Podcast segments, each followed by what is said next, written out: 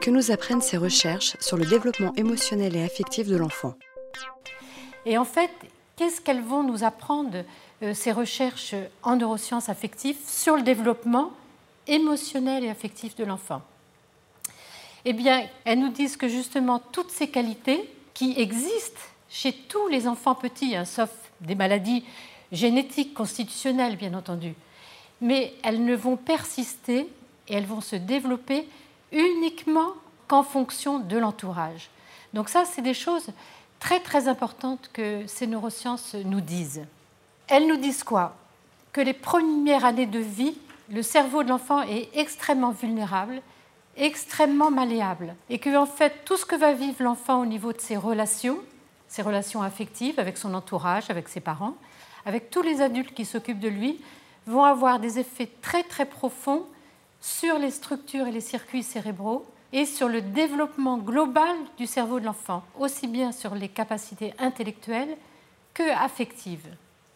Alors, qu'est-ce que c'est que les neurosciences affectives et sociales? En France, on connaît très bien les neurosciences cognitives, on a des très grands chercheurs dans ce domaine-là. Par contre, les neurosciences affectives et sociales, en France, nous n'avons aucun chercheur qui travaille là-dessus. Nous avons un chercheur qui s'appelle Jean Desetti, qui justement a travaillé à Lyon il y a très longtemps, et il est parti à Chicago depuis 25 ans, et il travaille sur l'empathie. Donc c'est le seul chercheur français qui travaille en neurosciences affectives. Qu'est-ce que les neurosciences affectives? Eh bien, elles s'intéressent aux émotions, aux sentiments et aux capacités relationnelles.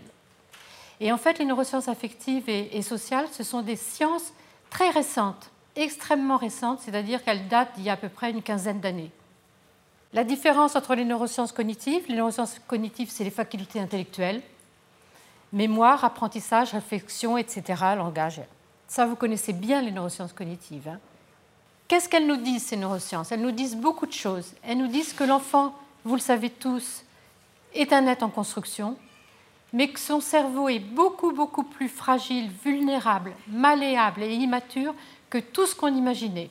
Moi, en tant que pédiatre, je savais que le cerveau de l'enfant était fragile et immature, mais pas du tout au point que nous disent les neurosciences affectives actuellement.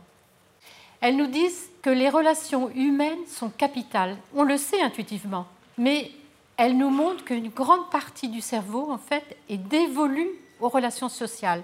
Donc ça, ça a beaucoup de sens. Hein. Ça veut dire que pour nous, les humains, nos relations sociales sont absolument capitales. Et elles nous disent donc, ce que je vous ai déjà dit en notre induction, que l'environnement social affectif va agir sur le développement du cerveau et va agir en profondeur sur le cerveau de façon globale, aussi bien le cerveau cognitif que le cerveau affectif. À tel point que toutes les relations que va avoir l'enfant va agir sur la sécrétion des molécules cérébrales, sur le développement des neurones, sur la myélinisation. La myéline, c'est le manchon qui entoure l'axone du neurone. Sur les synapses, les synapses, c'est les connexions entre les neurones, les circuits neuronaux, les structures cérébrales, l'axe que nous avons dans notre corps et qui nous permet de faire face au stress, et va agir aussi sur l'expression de certains gènes. Et quand je vous développe tout ça, toutes les recherches sont faites à tous ces niveaux-là, c'est-à-dire au niveau les plus moléculaires. À l'heure actuelle, on sait exactement quand l'enfant vit telle ou telle chose, ça va agir sur telle molécule, tel circuit cérébraux, telle structure cérébrale ou tel gène. Donc vous voyez que les recherches à l'heure actuelle sont euh, extrêmement nombreuses, c'est-à-dire qu'il y a des milliers et des milliers de chercheurs à l'heure actuelle dans le monde, sauf en France, qui travaillent sur ce qui nous intéresse à nous, c'est-à-dire nous aider à comprendre comment se développe l'enfant. Donc on n'est pas seul, nous les professionnels de l'enfance, il y a plein, plein, plein de chercheurs à l'heure actuelle qui travaillent sur ce sujet-là. Eh bien, ces recherches, elles nous disent des choses qu'on ne savait pas avant, c'est-à-dire qu'on pouvait avoir l'intuition, bien entendu, de qu'est-ce qui était bon pour que l'enfant se développe bien et que l'être humain se développe bien. Elles nous disent vraiment ce qui est nécessaire au bon développement de l'humain. Et elles nous disent aussi ce qui entrave le bon développement de l'humain.